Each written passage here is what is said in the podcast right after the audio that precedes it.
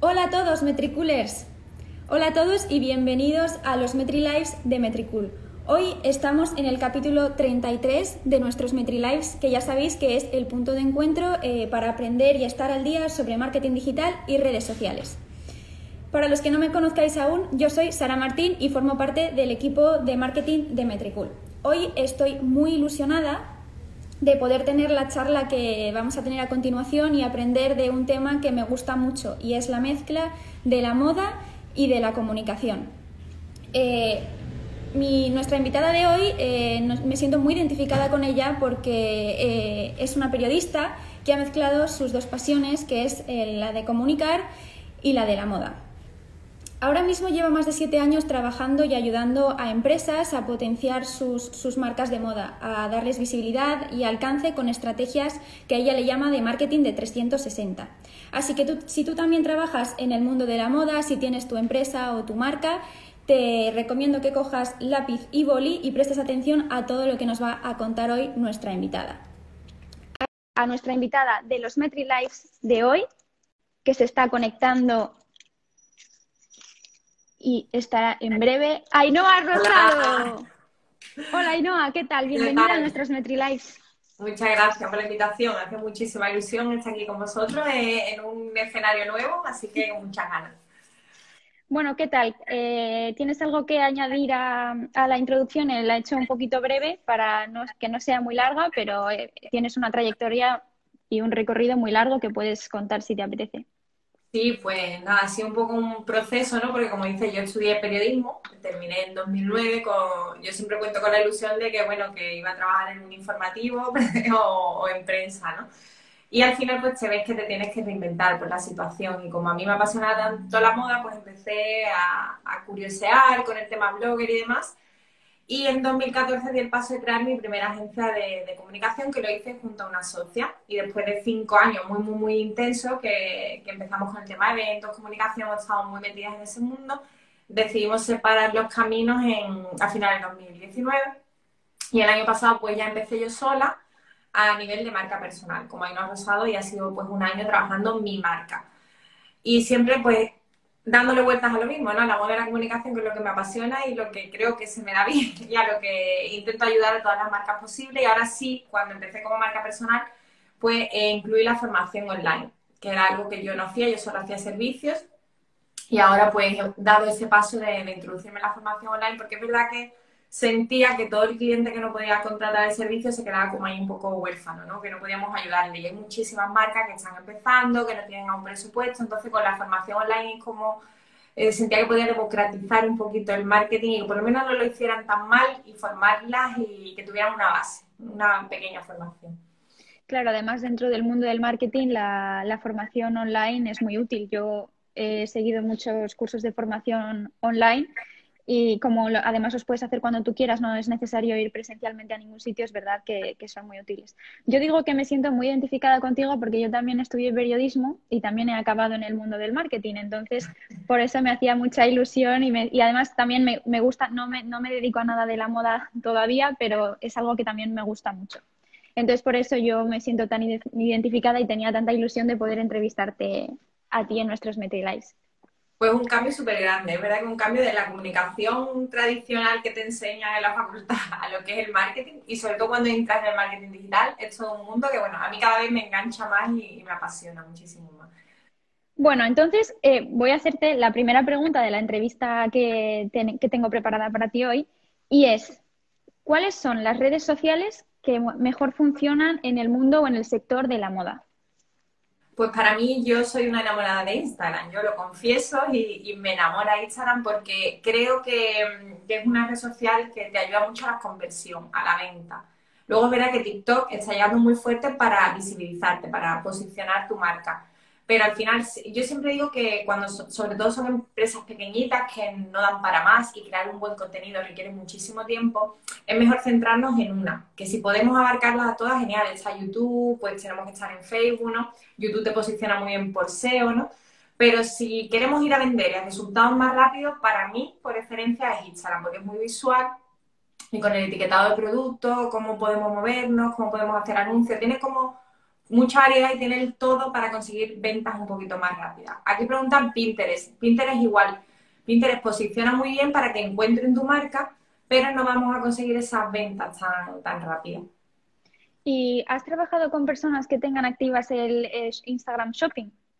Sí, sí. Eh, ¿Funciona bien? sí, para mí es que es imprescindible. Si vendes moda, tener el Instagram Shopping Incluso muchas veces les digo a las que no tienen web todavía, no tienen e-commerce, perdón, que, lo hagan con Shopify porque es como mucho más fácil unirlo, ¿no? Con, con Instagram, conectarlo todo, eh, aunque tiene sus pros y sus contras, ¿no?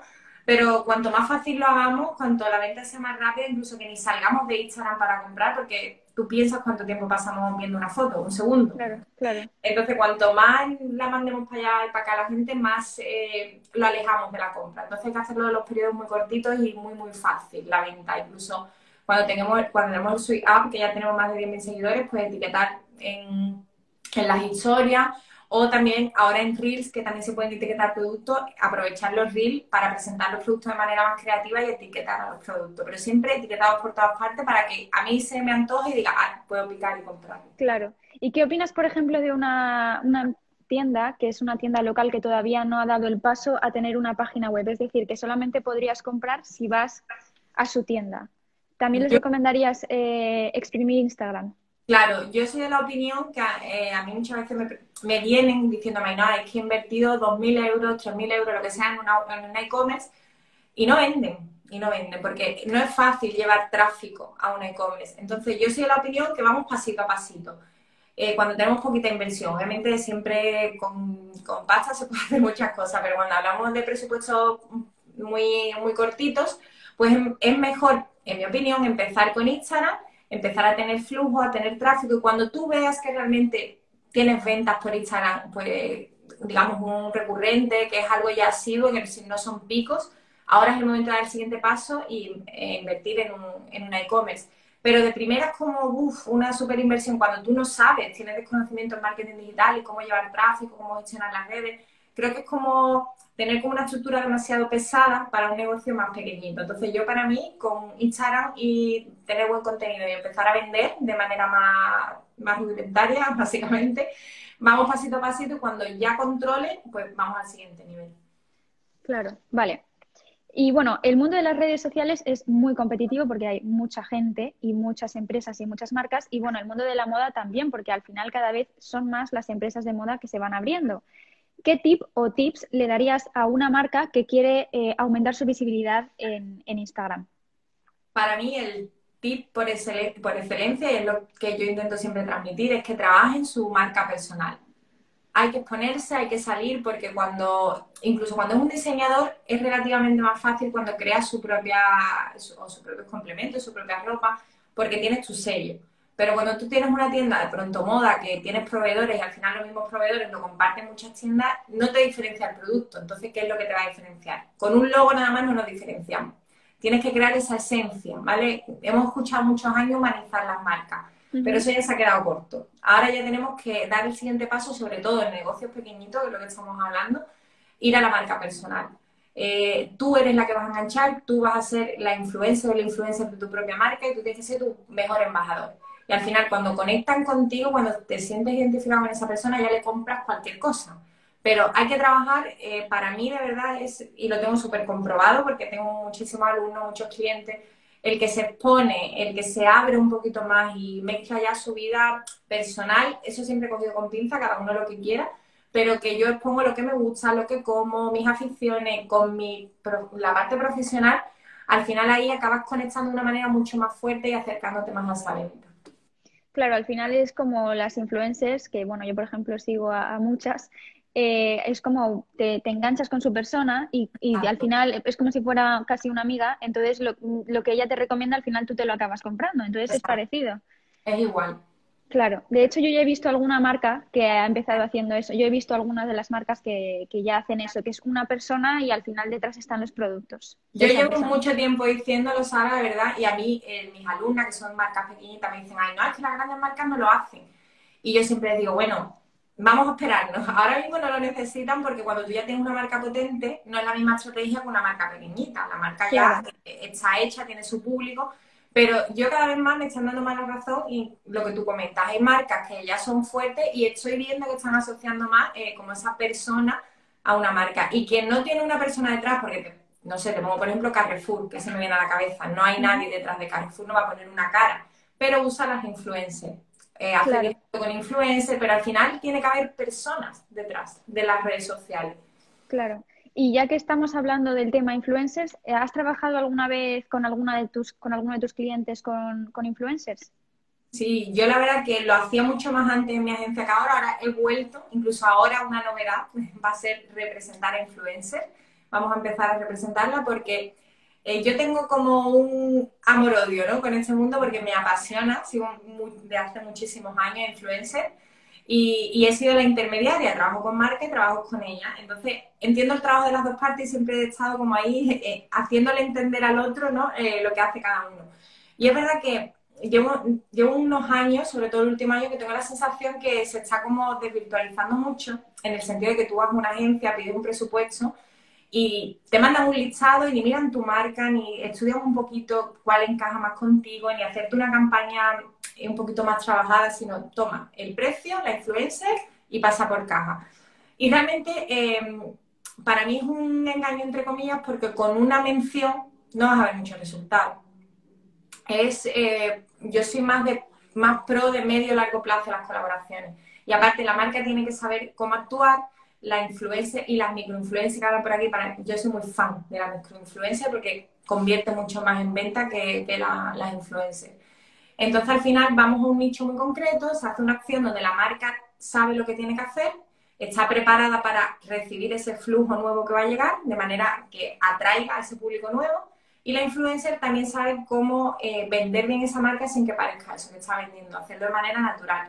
Y yo también veo muchas microinfluencers que necesitan mi ayuda para, para la parte estratégica, porque están un poco perdidas, se ponen a anunciar todo lo que lo que les regalan eh, y es un poco complicado y no saben conocer bien la estructura de Instagram. Entonces, ahora mismo con el nuevo servicio que voy a lanzar, lo que quiero es ser la intermediaria y ayudar, ayudar a las dos partes para que la colaboración sea lo más eh, productiva posible para, los dos. Claro, es que eh, muchas veces sí que se... Al final notas cuando es una colaboración con una marca, pero queda de una manera o sea, se nota cuando está trabajado por detrás y cuando no está trabajado y cuando no está trabajado queda tan de publicidad que al final a las personas que lo siguen no les dan ganas de terminar haciendo la compra o de terminar de seguir con el producto. Y además, Sara, algo que a mí me, da mucha rabia, que la marca paga a la influencer, la influencer lo hace genial, le empieza a llevar tráfico y ahora yo voy a tu perfil y el producto que tú me estás enseñando yo no lo veo en tu perfil. Tengo que entrar en la web, investigar, buscarlo, no están las historias tenemos que tener preparado que un consejo que siempre doy que las últimas tres publicaciones estén eh, enfocadas a vender el producto que está promocionando, que tú tengas el stock preparado. Me ha pasado muchas veces que me dicen, es que tengo dos, es que me he quedado sin stock, perdona, es que estás perdiendo una oportunidad. Entonces, tampoco es echar todas las culpas a la influencia porque es como un 50-50, por eso creo Em, y quiero crear este nuevo servicio ahora porque las dos partes necesitan ayuda para que esto funcione. Porque al final cada una va a sus intereses y tienen que casar las piezas, tienen que unir. Claro, al final en todas las estrategias es necesario seguir un hilo porque si no, no va a funcionar como, como debería. Y como nos has comentado, te, a ti te han funcionado mejor colaboraciones con microinfluencers. A mí sí, la verdad que sobre todo para marcas pequeñitas que van a un nicho muy concreto, yo soy mucho de hablar de ese buyer persona, ¿no? Ese cliente ideal, definirlo muy bien, porque si queremos vender a todo el mundo, para mí no le vendemos a nadie, ¿no? Aunque es, eh, para mí no es arriesgado, pero cuando yo le digo a una clienta, oye, vamos a definir más tu nicho, es como, ¿y qué pasa? ¿Al resto no le vendo? ¿Por qué le tengo que vender solo a este? Y no se dan cuenta que van a vender más, no solo a este nicho, sino que van a atraer también al resto, pero va a conectar de manera más fuerte con, con ese buyer persona. Entonces, en mi opinión, ¿vale? La microinfluencia tiene esa comunidad más segmentada que una macro que tiene un millón de seguidores o 500 mil y tiene lo mismo una señora de 56 que una chica de 14. Entonces hay como una mezcla más, mm, eh, hay más variedad, digamos, ¿no? Entonces no, no es que vayamos a esos 500.000 porque vamos a conectar con un 10% de esos seguidores. Si vamos a alguien que tenga incluso, te digo, menos de 10.000, funciona. ¿Por qué? Porque su público es, eh, está como muy dirigido, es realmente un nicho muy, muy concreto y yo creo que por eso funciona mejor. Ah, también, obviamente, la implicación, la comunidad más fiel, son más cercanas. y al final las macros se han quedado para las macroempresas, también para las macromarcas, ¿no? Y incluso no las atienden. Yo tengo algunas que le piden presupuesto y le dicen, no, es que yo no trabajo para marcas pequeñas. ¿Qué pasa con esas marcas? ¿no? También necesitan de esas menciones, al final son eh, recomendaciones. No vamos a hablar tanto de influencia, sino de que una persona te recomiende. Tú sigues a esa persona que es como tu amiga, como tú dices, Claro. Da igual los seguidores que tengas, si te está diciendo, oye, yo te recomiendo esta tienda, te recomiendo esta crema que me muy bien, pues yo pago para, porque recomiende mi producto. Básicamente es eso. Claro, totalmente. Bueno, hago una pequeñita pausa para recomendar a las personas que nos están escuchando que pueden hacer las preguntas que quieran y que contestarás al final de, de esta pequeña entrevista que estamos teniendo y esta conversación para que comenten o, o nos hagan cualquier pregunta. Vale, bueno, has comentado que cuando haces una colaboración con unos influencers o con una influencer, tienes que tener preparado, por ejemplo, las tres últimas publicaciones en tu Instagram orientadas a, ese producto que tú quieres vender, ¿no?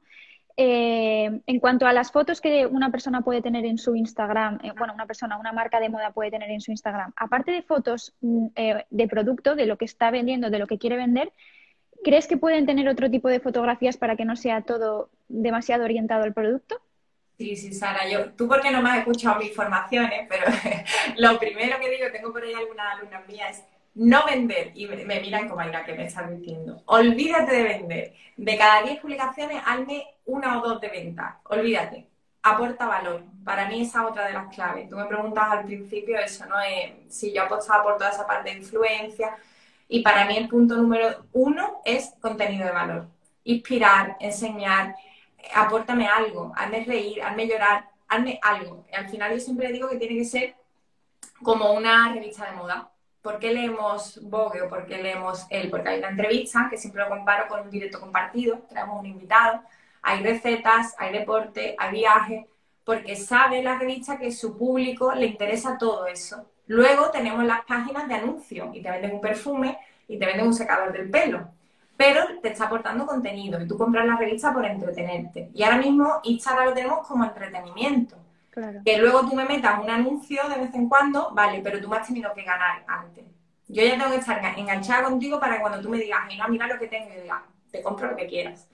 Pero si estamos venta, venta, venta, yo siempre digo que es un catálogo, que eso lo tienes en la e-commerce, lo tienes en la web, y entonces no me estás aportando nada. Si yo no te compro, pues en ese momento no me interesa tu producto, ni te voy a seguir, y si te, ya te seguía, me aburre tu contenido, no interactúo con ese contenido y el algoritmo entiende que a mí no me interesa, entonces no me lo va a mostrar. Por eso para mí es importante contenido susceptible de ser guardado, contenido de valor, y yo repito eso, eso es muy pesado, con eso quien me conozca sabe que lo estoy repitiendo constantemente, porque para mí es la clave para conectar y para conseguir esa marca personal que hablamos al principio de más. ¿no? Eh, la marca personal y el contenido de valor son la clave para conectar con, el seguidor.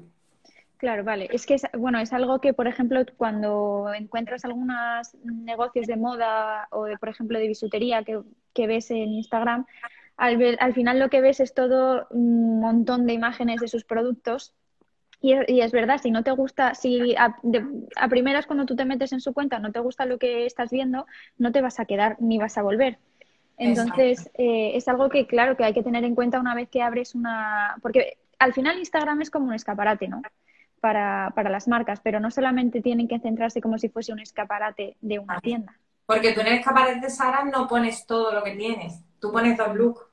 Claro. Entonces, tú tienes que tener dos looks y lo demás, ponme decoración, inspírame, que me llame la atención, eh, porque realmente eh, tú decías algo, incluso yo entro y me interesa, pero en ese momento me gusta, pero no tengo, no me apetece comprar, no veo la ocasión, ya está, me salgo. Si yo dentro de un mes, yo siempre pongo ese ejemplo, ¿no? Es el cumpleaños de mi hermana y digo, ay, vi una joyita que me encantó. ¿Cómo se llamaba la marca? Es que no te vas a acordar, porque tenemos tantos impactos y seguimos tantas cuentas que si no es una cuenta que tú tienes en tu día a día, es que no te acuerdas y no la vas a encontrar jamás por Instagram. Entonces, lo que tenemos que intentar es estar, el otro día escuché una frase que me encantó, que para que te consideren un experto en algo, tienen que tener unos 30 impactos tuyos. Cuando te vean 30 veces hablando de lo mismo, ya te consideran un experto. Pues un poco eso, ¿no? Yo creo que soy una experta en joyitas, una experta en diseño, una experta en estilismo, una experta en peluquería si tú me ves una vez en Instagram, no te acuerdas de mí. Si tú me has visto ya 30 veces, yo te, eh, conseguimos ese impacto constante al final te tengo presente y el día que yo necesite tu servicio o tu producto, te voy a tener en mente. Y eso es lo que tenemos que conseguir. Claro, sí, sí, totalmente. Eh, además de, cuidar el feed, eh, publicar las fotos, publicar, bueno, aparte de producto, eh, al final Instagram y en general las redes sociales es publicar contenido. Pero además de publicar contenido, hay otras cosas importantes, ¿no? Como por ejemplo pensar bien, por ejemplo, la corta biografía que tienen, que tenemos dentro de Instagram. hay que tener todo esto muy pensado, ¿no? Sí, todo al final forma parte de una estrategia, ¿no? Y, de un plan. Yo siempre digo que, obviamente, la estrategia como la teníamos antes pensada de un año del plan de marketing, hoy en día no tiene sentido, porque todo va uh, súper rápido. Pero al menos tres meses, ¿vale? Aunque tengamos nuestra estrategia un año de negocio, pero una pequeña estrategia tres meses la tenemos que tener de por qué hago las cosas. Porque al final, ¿qué es lo que cae la marca? Voy publicando, ay, son las 10 de la noche y no he publicado nada, pues pongo esta foto o, y lo que tú dices, empezar desde el principio, ¿no? Yo siempre digo desde la foto, que tiene que ser llamativa y que sea memorable, que yo me acuerde de tu foto. Eh, por ejemplo, un logo blanco, vosotros porque tenéis el símbolo que ya sois una marca reconocida, pero como el vuestro, ¿cuántos logos hay en Instagram? Fondo blanco y logo negro. Hay millones. Pues métele un rosa, chillón, un amarillo, métele una flor, métele, aunque muchas veces digo, aunque no sea súper coherente, pero obviamente dentro de unos límites, ¿no? Yo muchas veces hablo extremista porque tengo que dar mucha caña, ¿no? Para que me hagan caso. Pero es como, sé muy llamativo desde la foto hasta la biografía, ofréceme algo. Siempre digo que la palabra gratis o tienes un 25% de descuento en tu primera compra, porque todos tienen el ah, con revistas de la newsletter y tienen un porcentaje de descuento, ¿no?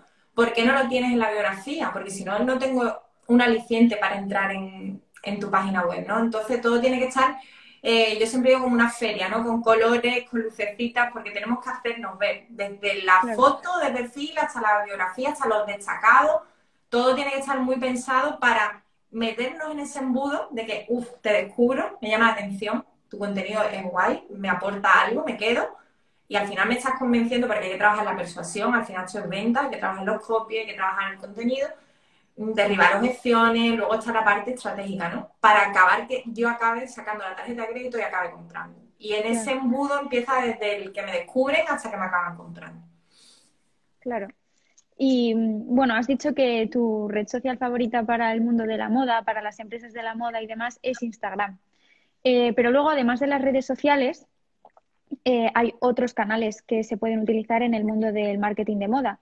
¿Recomiendas que las empresas, bueno, cuando se está empezando, obviamente, como has dicho, hay que centrarse en uno y centrar tus esfuerzos en uno, pero más adelante, según la empresa va creciendo y a lo mejor pues tiene más tiempo y tiene más recursos para llevar su comunicación a otros canales, ¿recomendarías otros canales, por ejemplo, un blog o, qué canales recomendarías? Yo quizá eh, apuesto más por la parte de prensa, o quizás que porque me tira, mentira, que nosotros somos periodistas, mentira, pero creo que el tener una reputación te hace como que tu marca se revalorice, ¿no? Que tenga más valor.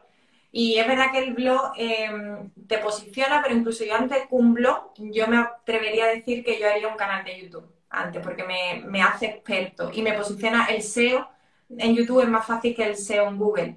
Entonces yo si tuviera que elegir, si, es lo que digo, si puedo, pues todo, porque incluso el, el vídeo de YouTube eh, creo un blog y lo incrusto y así creo como tráfico por todas partes, ¿no?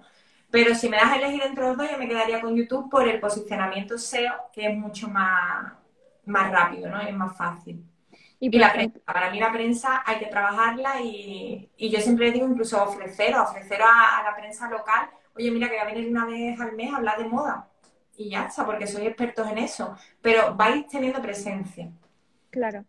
Pero, por ejemplo, hablas de un canal de YouTube. ¿Qué puede ofrecer una marca de moda en un canal de YouTube?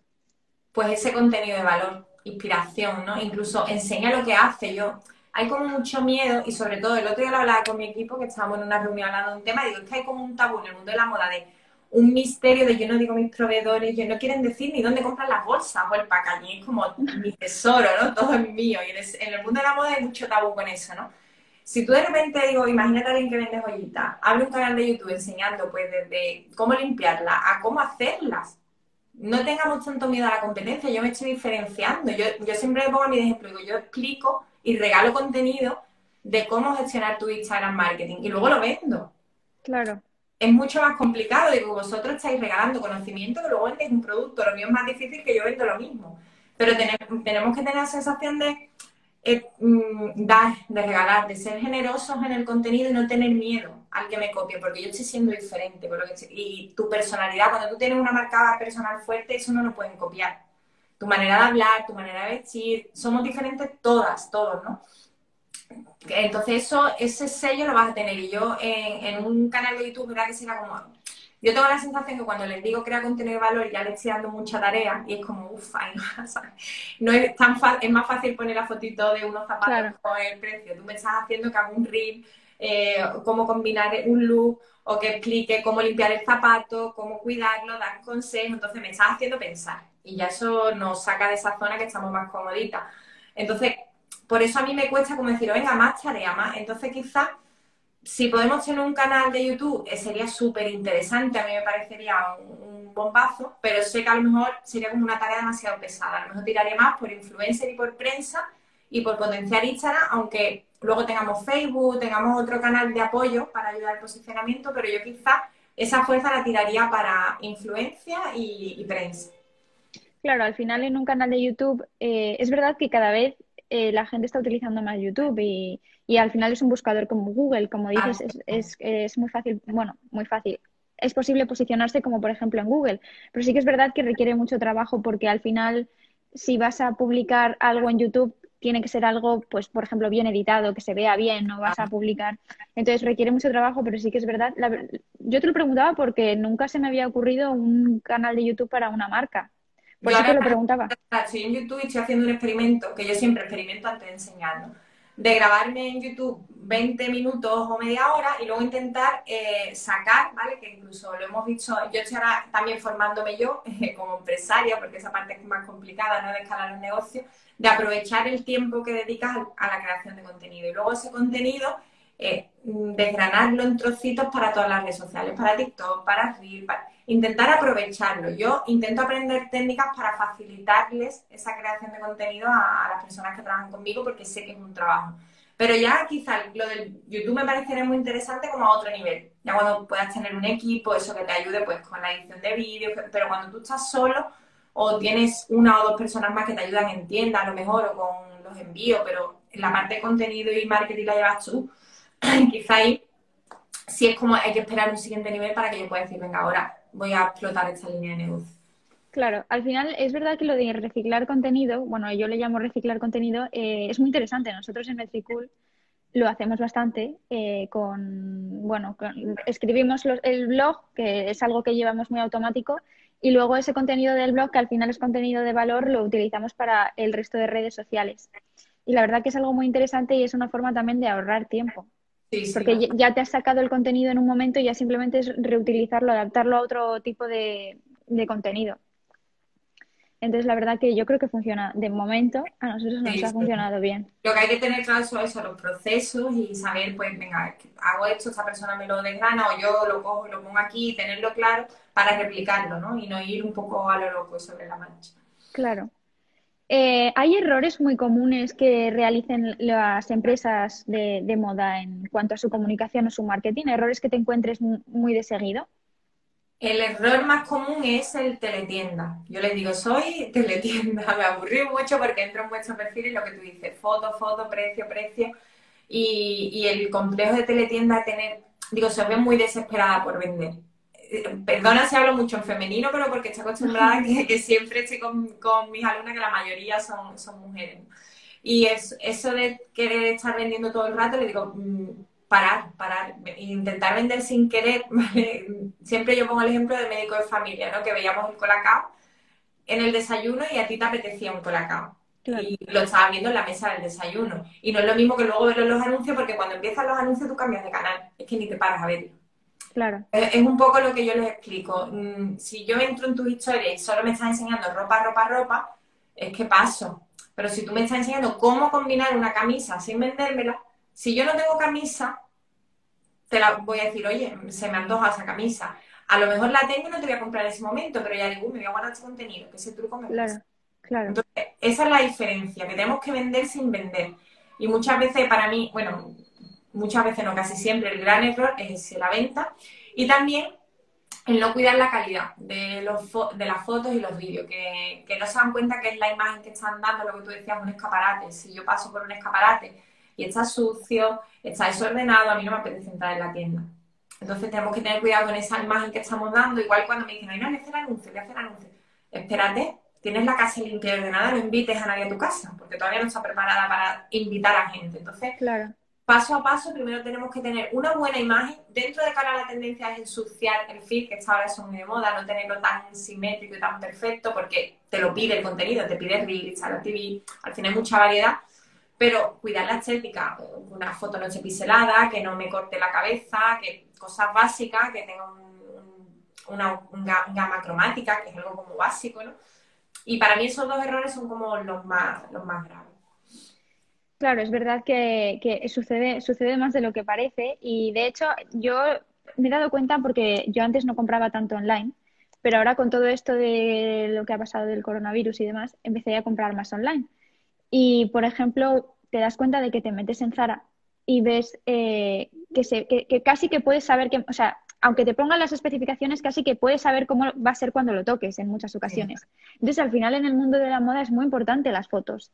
Parece que no, pero es muy importante que puedas ver bien el producto si quieres que te lo compren eh, online. Y una tontería en la edición de fotos. Muchas veces hacen unas ediciones de fotos que, que luego ya en la prenda y no es el mismo color. Es que hay que tener mucho cuidado porque jugamos con colores.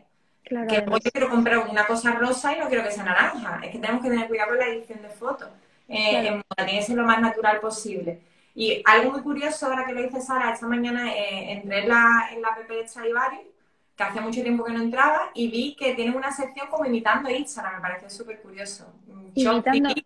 como ah. imitando a Instagram, Shopping TV o algo así se llama, y son dos chicas explicando cómo son las prendas y la llevan puesta como imitando un reel o un Instagram TV. Y tú la puedes comprar directamente. Y me parece súper curioso porque digo, ¿qué potencial tendrá Instagram cuando Inditex, cuando Mancia está poniendo eso? ¿no? Entonces al final no se dan cuenta que el yo hablar, explicar, es como atender en la tienda. Yo siempre digo, digo, que tú entras en una tienda y yo te pregunto, oye Sara, eh, me gusta la camiseta que llevas, y mira, tú no me hablas, estás así estática, como una foto, que es lo que tiene. Es que yo diría, hola, mm, te paso de comprarte. Pero si yo entro y tú me dices, oye, Ainhoa, que mm, te puedo ayudar, pues mira, lo que al final digo, igual que atendéis en la tienda, tenéis que hacerlo en, en Instagram, ¿no? Hablar por las historias, y mandar mensajes directos, incluso mandar audios, mandar un vídeo, tener esa cercanía porque al final ¿dónde está la venta? Tenéis que atender a la persona, ¿no? Y al final el que tú expliques las prendas, me pasa con mis alumnas que me dicen, no, he hecho un directo explicando las prendas que tenía o de rebaja, lo que sea, y me empiezan a escribir, pero porque tú estás como atendiéndolas, mira lo que tengo, le estás enseñando. En una foto tú no ves eso, no, no transmites eso. Claro. Em, bueno, he visto que en tu web, y lo he dicho en la introducción en la que he hablado un poco sobre ti, hablas de marketing 360. ¿A qué te refieres con 360? Yo me refiero a eso, que yo es verdad que me he enfocado mucho año en Instagram, pero luego hay muchas más cosas, pues están los eventos, está el marketing influencer, está la prensa, incluso el packaging, para mí el marketing olfativo, hay tantas cosas ¿no? que, podemos tener en cuenta alrededor de una marca que para, yo me flipa. El marketing olfativo a mí me flipa que me llegue un paquete y yo tengo un olor que lo identifique con la marca, a mí me parece brutal. Entonces, eh, a mí me gusta cuando trabajo con una marca en asesorándole y demás, verdad que me he enfocado mucho en Instagram, pues a nivel estratégico también mío, ¿no? Por, por lo que el producto que estoy vendiendo. Pero es verdad cuando yo me siento con una marca y puedo ayudarla 100% uno a uno, ¿no? En mentorías y demás, a mí me gusta trabajarlo todo, porque el fallo no es solo una foto de Instagram, a lo mejor tu foto es muy buena, pero falla tu web, falla un copy, falla un anuncio mal estructurado, donde lo estamos mandando, o eso, el packaging luego llega y el servicio no es bueno, eh, o el producto no está presentado bien. Hay muchos factores, entonces son unos 360 grados que es el online y el offline. Al final, yo soy periodista, yo soy de libretita y, y cuaderno, por mucho que, me dedique al marketing digital, ¿no? Entonces me gusta que no olviden esa parte, que hay una parte que, podemos explorar, y, como te digo, como ir a un programa de radio y hablar de moda. Ya me estoy posicionando. Claro. No olvidemos toda esa parte y no nos enfocamos solo en las redes sociales porque hay más de que cuando me dicen, no, es que me dicen que hay que hacer reels y se ponen delante sin saber qué es lo que tienen que hacer, ¿no? Hazlo con un porqué, no es lo que me dicen, sino tengo un plan en general, no solo con, con redes sociales. Claro, y en ese plan hay que tener muchas patas para conseguir lo que quieres conseguir. Y en, en, cuanto a las estrategias que realizas en Instagram, o tanto en, en, en, empresas de moda, en tus clientes, como en la tuya, que en tu cuenta personal, eh, ¿en qué métricas te sueles fijar más para saber si está funcionando o no está funcionando tu estrategia? Yo la verdad, aquí quizás te va a resultar raro, pero para mí las métricas muchas veces le digo son las ventas, ¿sabes? Eh, al final, cuando me dicen, hay es que me baja el alcance, tenemos que hacer algo, ¿vale? Eh, o me han bajado los seguidores, que eso es un trauma de todo el mundo y yo siempre digo, a todo el mundo nos baja los seguidores, que es normal, tranquilidad en la masa. tenemos que intentar que suban más que bajen, pero bajar es normal que bajen, ¿no? Pero sí, obviamente yo, eh, sobre todo para mí es muy importante el alcance y la interacción y los seguidores. Son las tres métricas que más, más sigo. El ver que no estoy perdiendo seguidores, que la interacción no baja. Cuando veo que una semana tengo la interacción muy bajita, pues creo contenido que sé que va a tener más, interacción para, para, compensar. O intento hacer alguna acción que sé que se va a compartir más para tener más alcance. Eh, voy trabajando en esas métricas, pero es verdad que yo, sobre todo mis alumnas, que digo que el, que la mayoría ¿no? de, gente con la que trabajo eh, lo que busca son resultados. Y cuando me dicen, ay, nada, es que baja de un seguidor, bueno, ¿cuántas ventas has tenido? He tenido una, bueno, pues eso es importante, he tenido tres, has vendido. ¿Sabes? Yo prefiero que te siga una persona, nada más, y te haya comprado a que empecemos 100, 200 seguidores, hablemos de muchos seguidores, pero el negocio esté escuchando grillitos, cric, cric, cric. Claro. Yo creo que el negocio también funcione, porque al final en las redes sociales mm, para mí son muy, muy importantes pero los negocios se, se sostienen por la facturación, no por las redes sociales, ¿no? Entonces, es verdad que para mí, por responderte a la pregunta, el alcance es importante porque tengo que llegar a muchas personas, perdón, que me ha hablado Siri, eh, y muchas veces les digo, no son los seguidores, porque una, cuenta puede tener 10.000 seguidores, pero el alcance tiene 2.000. Esas son las personas que te están viendo, no los seguidores realmente, ¿no? Sino el alcance es la realidad de quién está viendo tu cuenta, quién está viendo una historia tuya. Si tienes 2.000 personas viéndote, ese es, esa, tienes que comparar las ventas que estás teniendo con ese alcance, no es porque tengan X seguidores. Incluso con las influencers me pasa igual. Les digo, ¿le has preguntado el alcance? No, yo no le pedí nada, pídele las estadísticas, pídele los pantallazos del alcance de las historias y de, de las publicaciones, porque yo sé a cuántas personas realmente estoy llegando. Claro. No te va a ser los seguidores porque yo no llego, eh, no sé, María Pombo no llega a un millón quinientas mil personas todos los días. Claro. Tiene un alcance que será de 500 mil o de 600 mil, pero es el alcance y la realidad. Entonces, para eso y la interacción, yo creo que deben ser como lo más importante, si tuviera que elegir. Claro, de hecho, de hecho hay muchas personas que se obsesionan con los seguidores y no solamente con sus propios seguidores, sino con este competidor mío o esta otra tienda tiene no sé cuántos mil seguidores. Y yo siempre digo, bueno, hay gente que, que compra seguidores. No, no es lo, no es, obviamente no es algo recomendable, pero hay gente que tiene, que compra seguidores porque a lo mejor tiene un millón de seguidores y luego tiene 100 likes. O sea, claro, hay que tener todo un poco en cuenta a la hora de medir una cómo están rindiendo tus redes sociales. Yo la verdad que, Sara, yo mis estrategias cuando enseño eh, marketing en Instagram, yo me han enfocado muy a la venta. No el crecimiento es como una consecuencia, el crecimiento de la cuenta, pero es verdad que yo me enfoco más en eso por lo mismo que tú dices. Cuando me viene un cliente muy obsesionado, que no quiero seguidores, yo es que ya digo, mira, cómpralo. Yo no te, es que si yo te vendo que te puedo asegurar que en X tiempo vas a tener X seguidores, es que te estoy mintiendo, porque hay muchos factores y es muy difícil ahora mismo subir, es muy difícil. Claro. ¿Y qué opinas de los sorteos en el mundo de Instagram y las marcas de moda? Uy, yo soy muy anti sorteo. yo soy muy que, creo que ensucia em, esa comunidad porque llega a personas que realmente no le interesan, ¿no? Eh, sino llegan chantajeadas, ¿no? Un poco. Entonces yo soy muy pro sorteo cuando yo me apetece agradecerle a mi audiencia. Pues mira, he llegado aquí seguidores, o he conseguido un objetivo, o es Navidad, o me apetece porque es mi cumpleaños, pues hago un sorteo por agradecimiento y si vienen seguidores, bienvenidos sean. E incluso yo siempre recomiendo, si lo vas a hacer, no hacerlo solo, sino en colaboración con, o con un con una marca, porque si no, es la pescadilla que se mueve, se muerde la cola, llega a tus conocidos y amigos de conocidos. Y, o si no, si lo quieres hacer solo, meterle un poquito de public, porque si no es que es como que no tiene sentido. Pero es verdad que yo hacerlo como por crecer, mm, me gusta otro tipo de estrategias más, no es mi preferido, la verdad. Vale. Bueno, eh, la entrevista llega a su fin. Yo me quedaría aquí hablando contigo un buen rato. De hecho, la mitad de las preguntas se me han venido sobre la marcha hablando sobre el marketing, sobre la moda, sobre las tiendas y demás, porque al final es un tema que a mí me gusta mucho Eh, pero bueno, eh, vamos a pasar a la parte de las preguntas de los metriculers. Vale. Voy a investigar aquí, sí, aunque bueno, es, es, verdad que nos han ido haciendo preguntas y las has ido contestando. Sí, yo cuando he ido leyendo y tenía que ver con lo que estaba hablando, he intentado responder. Sí. Otra se me ha escapado. Sí, así que bueno, voy a ver si tenemos alguna más que, que, no, que no hayamos contestado, porque hemos hablado de Pinterest, que nos preguntan aquí qué opináis de Pinterest, que lo hemos resuelto ya. Eh, aquí pone una. Hola, por favor, algunos puntos para crecer la marca personal. Eh, para mí la marca personal, para crecerla, eh, la parte principal es exponerte, salir en vídeo. Es para mí una de, las claves. Y también saber encontrar el equilibrio entre regalar tu conocimiento y abrirte un poquito personalmente, de qué te gusta, dónde vive tu familia. Abrir un, una pequeña parcela de tu parte más íntima y mezclarla con ese potencial tuyo de lo que eres experto y regalar mucho contenido y salir en vídeo porque así te ven. Para mí esos son como los tres puntos principales. Claro. Eh, aquí una, una, nos habla de eh, ¿qué, hay, qué hay de la imagen corporativa. Ah, eso sí lo leí antes por ahí. Eh, esa es una gran pregunta, ¿vale? Yo lo que decía, yo creo que ya la época del logo y una marca corporativa yo creo que está muriendo, porque la marca personal viene muy fuerte no solo para la persona en sí, sino para el negocio yo recomiendo separarlo cuando tenga un sentido. Es decir, yo no voy a salir aunque me maten, ¿vale? Por X, porque tengo otro trabajo, por mis circunstancias, porque no me da la gana. Si tú no vas a salir, sí es verdad que no tiene sentido, ¿no? Que tienes tu marca corporativa y, tu Instagram personal para subir las fotos con tus amigos.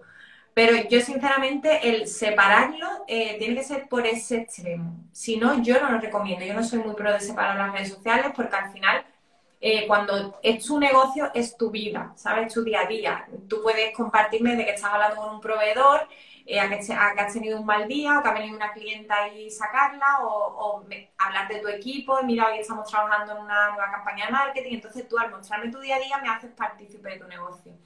Entonces yo es verdad que soy muy pro de unirla, de que lo que creo que lo he respondido un poco antes, pero a esa pregunta es eso, ¿no? Que que me gustaría que, que hubiera esencia humana, ¿no? que hubiera una persona dentro de la marca. Yo soy súper corporativo, a mí ya creo que, que, distancia mucho al cliente. Claro, es, de hecho nosotros en Metricool desde el principio siempre, Metricool no es una persona como tal, eh, somos muchos trabajando detrás, pero siempre hemos intentado aparecer todos los posibles para enseñar quiénes estamos detrás y que nos conozcan y que sepan que hay gente detrás y cómo somos y que somos muy parecidos a lo que intentamos transmitir también con, con la marca de Metricool. Exacto, al final le das también esencia, ¿no? Esos valores, esa misión, esa visión, eso que hay que trabajar en una marca. Cuando eres tú es más fácil transmitirlo porque eres tú, es tu marca. Claro, claro. Vale, me parece que el resto de las preguntas que nos han dejado las has, las has ido contestando a medida que íbamos hablando de las temáticas. Bueno, hay varios comentarios. Eh, hay varios comentarios de... Lo que yo no sé, una que es que la última que veo que dice, yo eso aún no lo he llegado a entender, no sé a qué se refiere. No sé a qué se refiere exactamente porque no sé cuándo, cuándo lo han puesto. Eso no sé a qué se refería. Si me lo pones Marta, pues te, respondo. Sí. Marta aparte es alumna mía, ¿eh? así que me preocupa, ¿eh?